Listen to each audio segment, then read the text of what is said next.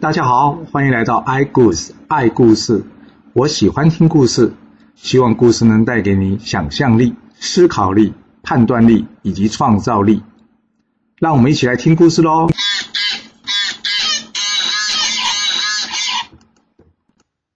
上次说到呢，宋国发生内乱，平乱之后的宋桓公呢，派人去魏国以及陈国，想要把这猛货及南宫长万给抓回来正法。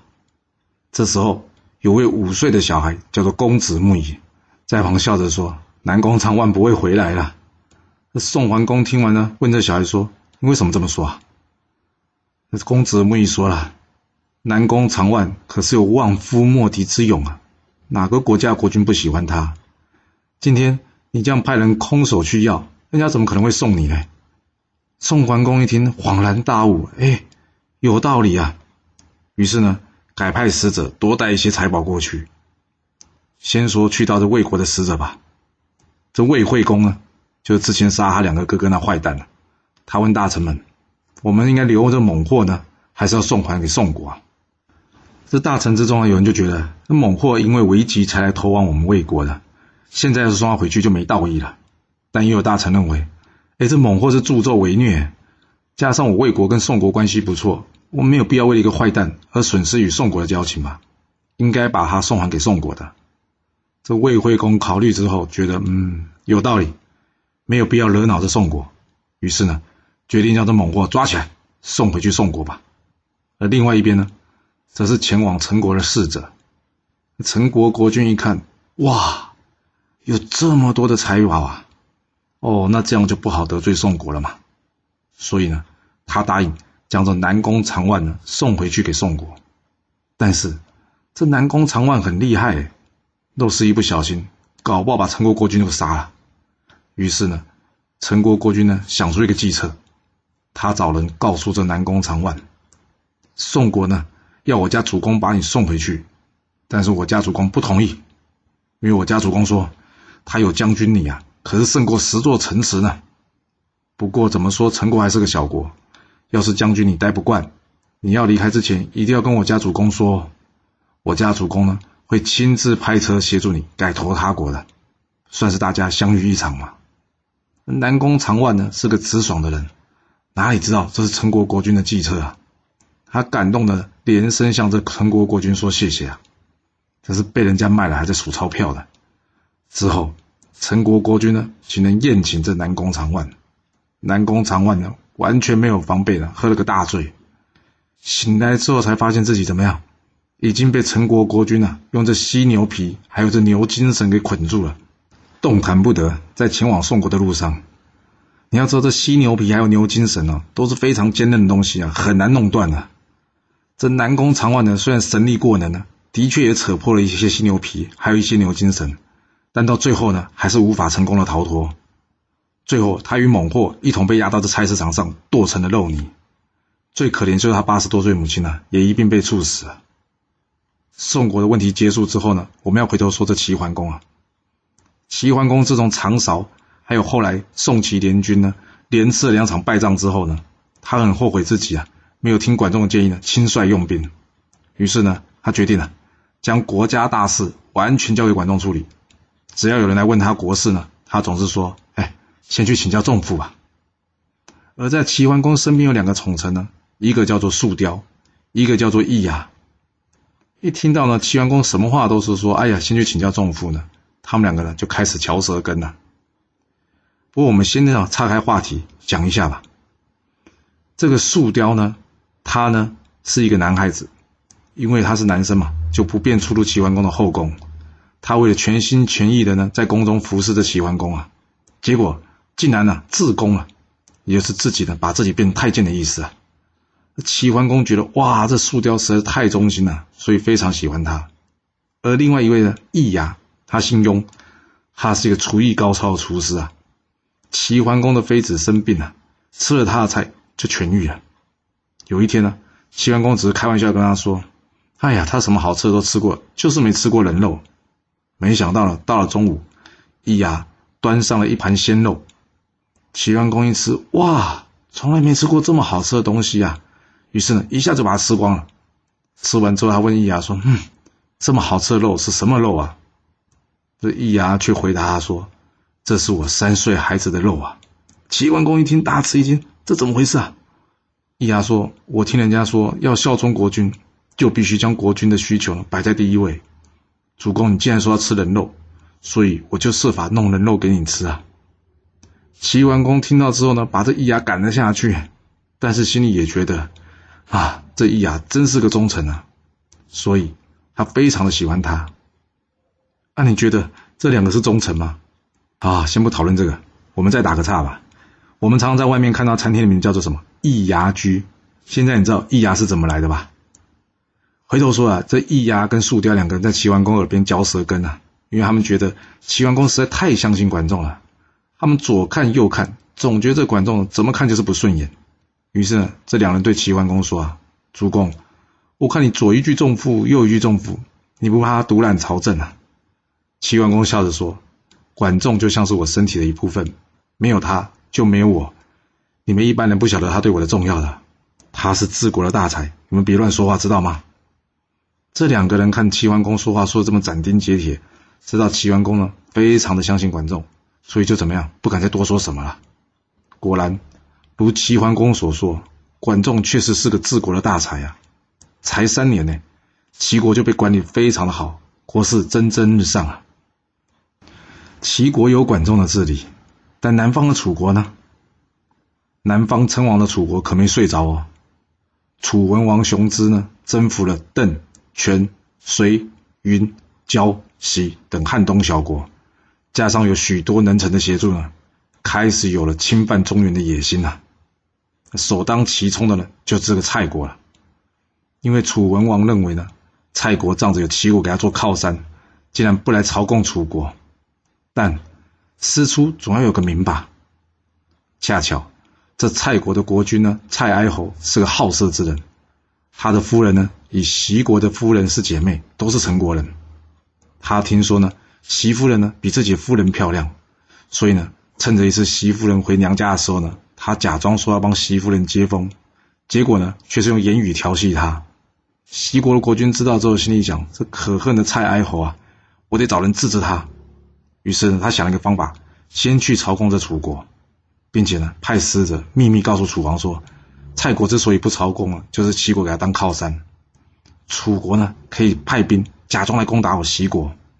我呢，则是假装向蔡国求救。蔡哀侯这个人有勇无谋，一定会出兵前来相救的。到时候，齐国与楚国的里应外合，两面夹击，一定能抓到蔡哀侯的。这蔡哀侯被俘，还敢不朝贡楚国吗？楚文王原先就想打拿到蔡国了，这可是天赐良机啊！所以，他与齐国约定好，共同伐蔡。果然，如齐国国君所料，蔡哀侯出兵救齐。但蔡国只是一个小国啊，怎么有办法抵挡过楚国的大军呢？果不其然，蔡国被打败了。战败的蔡军呢，逃往这齐国，没想到齐国呢，却故意紧闭城门，让蔡哀侯无处可逃。就是这样，蔡哀侯呢，被楚文王给抓了起来。之后，齐国国君呢，出来犒赏楚国将士，蔡哀侯才知道，哇，中计了。这楚文王回国之后呢，打算将这个蔡哀侯煮来吃了。这大臣玉泉建议他说：“大王，我们想要逐鹿中原，但这第一场的胜仗就杀了对方国君，这样势必会引起中原诸侯的震动。若之后大家群起抵抗，恐怕我们逐鹿中原的行动就不会那么顺利了。我的建议是放回蔡哀侯，让他与我们和谈即可。”这楚文王虽然叫文王，但是他也是好杀成性哦。你看啊，他想要把人煮来吃就知道了。他怎么可能随随便便就放这个蔡侯走呢？这玉泉再四的苦劝哦，再四哦，不是再三哦。你看他劝了多少次，但楚文王就是不听。他一气之下冲上前去呢，左手拉住楚文王的衣服了，右手拿起刀呢，架在楚文王脖子上说：“大王，我宁愿与你一同赴死，也不愿意见你失去这逐鹿中原的机会。”哇，还有人这样劝人呢？楚文王被吓了半死，说：“好好好好，就听你的，放他回去吧。”这玉泉听到这话呢，放下手中的刀子了。他说：“楚国有福啊。”感谢大王愿意采用我的建议，但是身为臣子却以刀相逼，我已身犯死罪了，请大王下令将我处死吧。楚文王说：“开玩笑的吧？哎呀，别当真了，你的忠心呢，可冠日月，我不会怪你的，没事没事。”这玉泉接着说啊：“谢谢大王不杀之恩，但是如果大王不处罚我，我怕以后大家都学着我这样做，会损及大王的威严呢。”接着大喊一声：“身为臣子，敢对大王不敬者，以我为鉴。”说完，自行挥刀斩断了自己的一只脚。楚王一看到，哇，怎么会这样？赶快叫人来救这玉泉啊！这玉泉的命呢，虽然最后是救回来了，但是从此成了行动不便之人。楚文王呢，将他的脚收藏在自己的家中，并且时时告诫自己要接纳忠言。另外，他尊称这玉泉为太伯，命令他掌管城门。这楚文王呢，依约释放了这蔡哀侯。临行前呢，他依照礼俗为这蔡哀侯设宴饯行。楚文王啊，找来表演的宫女，有表演的宫女呢，琴艺高超，人又长得美丽，所以楚文王开玩笑对蔡哀侯说：“哎。”你觉得我们楚国女生漂亮吗？这中原有那么漂亮的女生吗？这蔡哀侯一想到，哇，这齐国国君出卖他，他恨之入骨，他心生一计，他对楚王说：“嗯，这女生的确很漂亮，不过要是比起齐国的夫人，哇，那可差了十万八千里之远哦。”楚文王听到这句话，他接着问：“能有多漂亮啊？”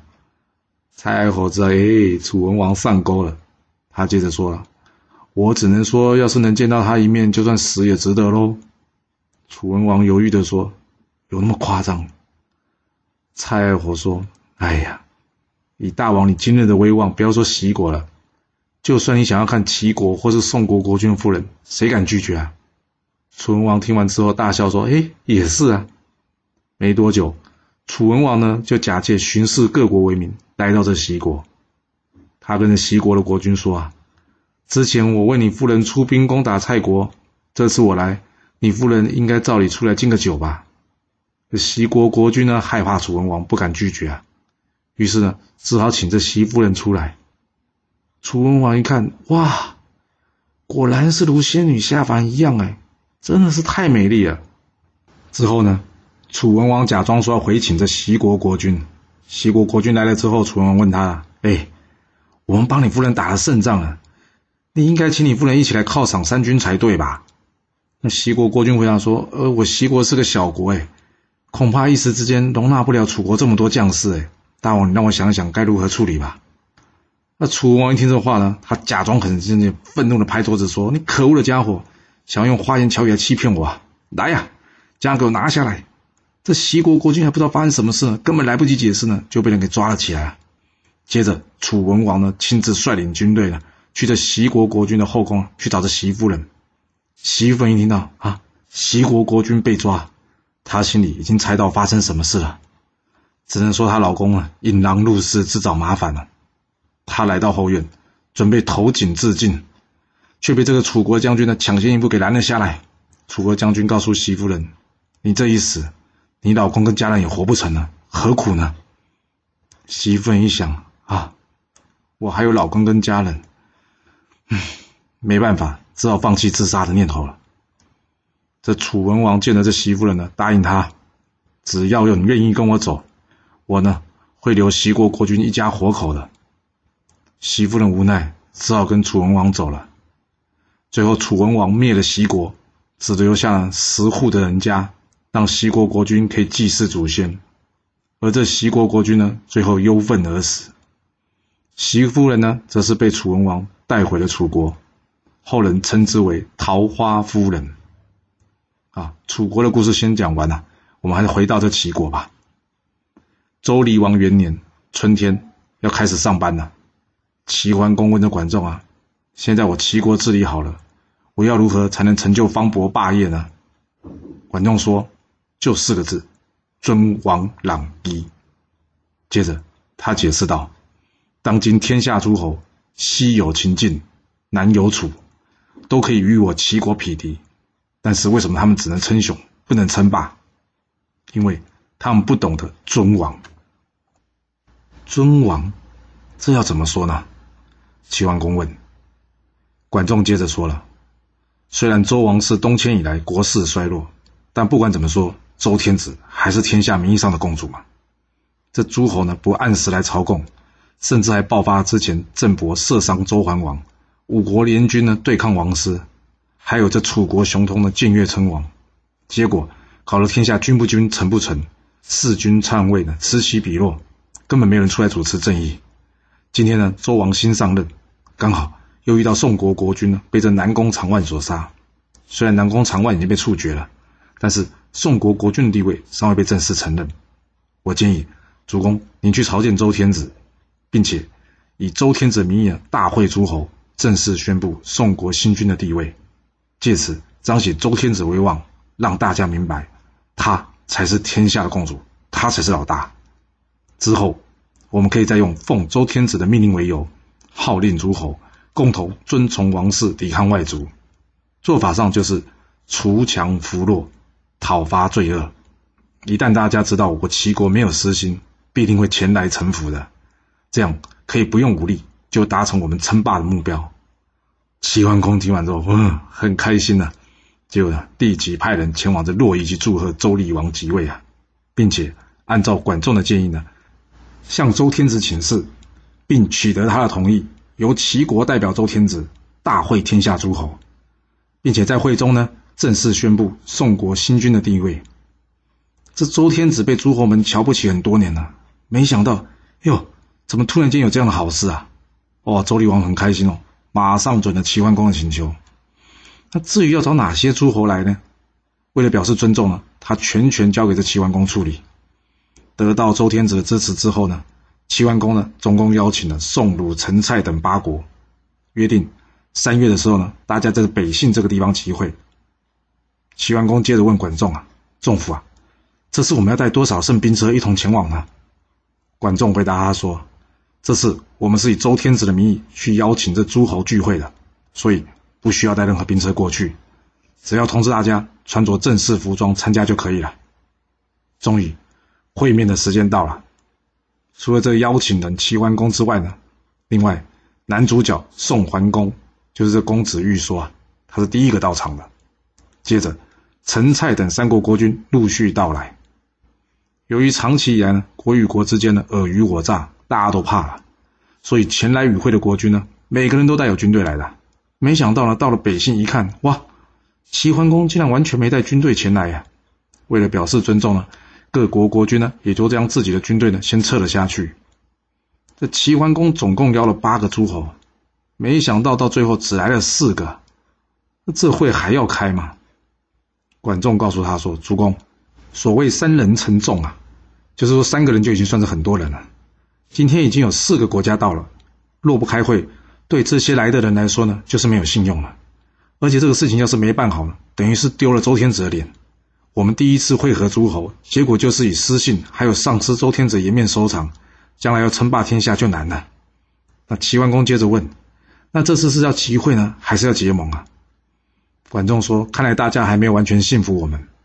如果大家会后还愿意留下来，那时候我们再讨论结盟就可以了。”虽然齐桓公是召集人啊，但是现场呢，宋国国君的爵位是公爵，高于齐国的侯爵。那到底是由谁来做主持的呢？又引起大家讨论一番了。因为这宋桓公尚未被正式宣布即位嘛，所以呢。大家最后决定了由齐桓公来主持这场诸侯大会呢，便是齐桓公九合天下诸侯的第一场。会后，管仲上前说道：“鲁、卫等四国违背王命没有出席，我们应该出兵讨伐他们。”齐桓公接着说：“我齐国兵力有限，希望大家能够共同参与。”在场的国君呢，除了宋国国君之外，皆异口同声答应了。当天晚上。宋国的大夫呢，戴叔皮告诉这个宋桓公说：“这齐桓公妄自尊大，明明爵位比你低，还敢来主持会议，现在还想要调动各国军队。我宋国又不是他随从，没必要理会他。这次来的国家只有一半，说明了他势力尚未形成。若是让他讨伐鲁卫成功的话，我看到时候他真的会成为霸主嘛？这齐国称霸对我宋国来说一定不是好事的。这次来开会的国家呢，就属我宋国是大国了。”若是我们不参加，其他小国一定不会参与的。这样齐国想要调动各国军队的如意算盘就打不响了。而且这次呢，是来确认主公的正式地位的。既然我目的已经达成了，没有必要久留此地啊。宋桓公听完，觉得嗯有道理，于是隔日清晨呢，连招呼都不打一声呢，便草草离开了。齐桓公听到宋国匆忙离开，啊，气得半死，准备拍着仲孙脚去追。管仲则是制止他说：“主公不用了，宋国半途离席这件事呢，我们可以奏请周天子，请周天子一同出兵讨伐，这样便算是师出有名了。现在比宋国问题更加严重的是，我们应该先要讨伐这个鲁国。”齐桓公问：“那应该如何进行呢？”管仲说：“鲁国东北呢，有个附庸的小国叫做遂国。”我们只要出兵拿下这遂国呢，鲁国必然震动。然后我们派出一个能言善道之人去责怪鲁国国君为何不遵守王命不来开会。同时，请人告诉鲁庄公的母亲就是文姜，这文姜夫人呢，一直希望齐鲁两国友好，一定会努力劝着鲁庄公与我们和谈的。到时候我们接受他的请臣，在夷师会合周天子去讨伐这宋国，这样才能势如破竹啊。齐桓公听完说：“嗯，仲父，你果然想得很仔细啊。”于是按照管仲的建议呢，亲自率领军队攻打这遂国。那税国真的非常小啊，所以不一会的功夫呢，这税国就被齐国攻下来了。这兵凶战危啊！鲁庄公一听，哇，齐国又来打我们了，赶紧召集大臣前来讨论。有大臣呢建议出战，但是师伯反对。他对鲁庄公说：“主公，我曾经说过，这管仲是治国奇才。”现在齐国国势正强，我们不宜与他正面冲突。加上这次我们违背王命，没去北信之会，齐国算是出师有名了。最重要的是，主公你之前帮齐国杀了公子纠，还有帮他们主婚。目前我们两国关系并不差，没有必要跟他结仇啊。我的建议是呢，我们主动认错，跟他和谈就好，这样可以不用战争，就化解这场危机啊。一旁的曹贵呢，也赞成师伯的说法。这话才说到一半呢、齐桓公书信已经到了，这鲁庄公打开一看呢，信里面的措辞呢还不算太过严苛。齐桓公只是问他为何违背王命不来参加北信之会啊？就在这个时候呢，这鲁庄公的母亲文姜也到了，他问这鲁庄公：“你在搞什么？我们现在跟齐国关系不错，你干嘛又搞得双方紧张啊？赶紧派人去跟他道歉，知道吗？”这鲁庄公被他妈妈一骂，只好点头了，说：“好了好了，我会处理啊。”说完之后呢，请这师伯回信。信是这样写的：“哎呀，因为我身体不舒服呢，所以没去北信之会，这点是我不对了。但是你齐国兵临城下，要我前去道歉，这样我面子上会不好看呢。能否先请齐国退兵到齐国境内，我之后呢再亲自前往致歉？”齐桓公收到这个回信呢，知道鲁国要来请臣了，开心的呢将这军队呢撤回到柯这个地方。而另一头呢，鲁庄公则是问大臣：“我要出去，谁可以与我一同前往呢？”这时，这将军曹沫主动上前说：“主公，让我陪你一起去吧。”这曹沫呢，就是之前鲁庄公在前十大战的战败的时候呢，拼了命呢保护这个鲁庄公回国的人。这鲁庄公知道曹沫的性格啊，他故意激他说：“我知道你忠心啊，但是你三次被齐军打败，你过去，你不怕他们取笑你吗？”曹沫说：“就是因为被他们打败三次，所以这次要去一雪前耻的。”鲁庄公接着说：“哦，一雪前耻。你要知道，我们到齐国境内求和，就等于是打了败仗一样。哎，如果要是你有方法可以雪耻，我就照你的意思进行。”于是两人来到了柯地。齐桓公这边呢，有管仲、隰朋、王子成父等大臣在旁。易牙长厨，东郭牙做这个司仪，仅邀请鲁国国君以及大臣一人登台，其余的人呢，只能在下面等。这曹沫手持佩剑，随着鲁庄公慢慢的登上台来。一旁的东郭牙一看，哎，这曹沫怎么会佩戴佩佩剑来登台呢？他对着曹沫说：“这次是和平之会，不可以带凶器上来的。”没想到曹沫回头，手按着剑。一副准备要杀人的感觉，哇！这东郭牙虽然身经百战了，被这曹沫突如其来气势，你吓了一跳，倒退了好几步，说不出话来。那鲁庄公与曹沫登台之后呢，与齐桓公行礼完毕。这时，席鹏端上来一个玉做的盆子，准备让这两国国君呢歃血为盟。没想到，这曹沫呢，突然间冲出来，用他的左手抓住齐桓公的衣服，并呢将右手放在剑上，一副准备要拔剑的样子。管仲一看，什么状况啊？他立刻用身体呢挡在这齐桓公的前面，并且质问着曹沫说：“你什么意思啊？”曹沫说：“我鲁国多次被人攻打，国家都快灭亡了。今天齐桓公你打着叫锄强扶弱的口号，那你为何不帮帮我鲁国啊？”管仲说：“你说话可以说明白一点，到底要什么？”曹沫说。齐国当初在前次大战呢，夺我汶阳之地。若是齐国愿意归还，我们今天才愿意歃血为盟。管仲回头对齐桓公说：“主公，这件事我们可以答应他的请求。说实话，也不能不答应了，人家剑都在手上，对不对？”这齐桓公啊，很镇定的说：“啊，没问题啊，既然要结盟，当然可以归还了。这汶阳之地结完盟之后就还给你们吧。”曹沫听到这话之后呢，才愿意将他的手呢离开他的剑。而这齐鲁两国呢，终于要完成结盟了。鲁国呢，也向齐国认错，这场会面算是告一段落了。不过，曹沫这突如其来的举动呢，阿宇后来的专诸、豫让、聂政以及刺杀秦王之荆轲这五位呢，最后被司马迁收录在《史记·刺客列传》之中。而这《刺客列传》之中呢，唯一一位行刺之后还活下来的人呢，就是这个曹沫了。会议结束之后呢，王子臣父觉得，主公遭遇到这种耻辱呢，一定要接济鲁国国君来报一箭之仇。齐桓公则是跟他说：“不管怎样，我已经答应曹沫了。要是我出尔反尔，以后不是让天下人取笑吗？这件事就这样，不要说了。真的是不要说了吗？其实齐桓公很厉害啊，他马上把这烈士呢办了一场市场行销活动啊。怎么说呢？因为齐桓公既然与鲁国完成结盟。又大方的归还了汶阳，他有大方归还吗？其实也不是哦，就是被人家逼着还的。但他对外说是大方归还了，就这个举动呢，让其他各国都知道，哇，原来齐鲁的结盟并非因为鲁国迫于形势啊，而是齐国真心与鲁国修好啊。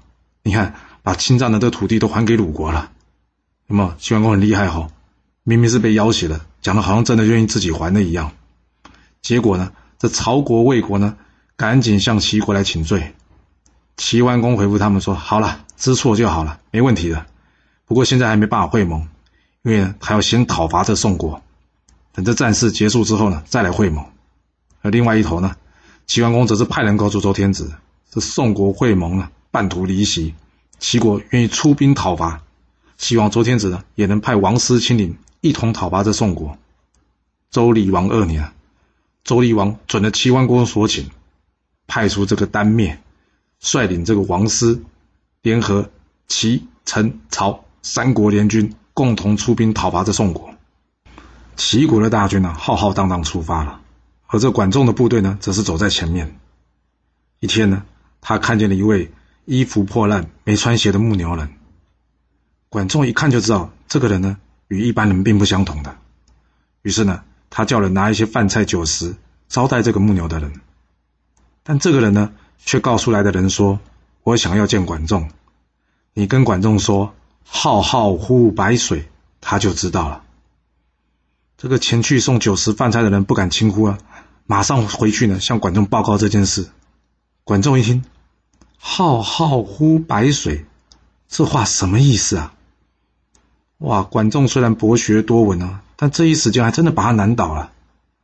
在旁呢，管仲的妃子呢，想要帮管仲解围，管仲却说：“哎，你女人家懂什么？”哇，这妃子气不过管仲这句话，他说：“你别小看老人、小孩、女人呐，姜子牙不是也是七老八十才做丞相的吗？”管仲一听，嗯，也有道理。好了好了，跟你道歉，算你说的有理。那你倒说说看呐，这浩浩乎白水是什么意思啊？他的妃子跟他说：“还不简单，人家想要当官呐。”说的这么清楚，你竟然没听出来？管仲一听，他想当官，这话怎么说啊？他的妃子接着说：“你不知道吗？《诗经》有一句话：‘浩浩白水，素素之渔。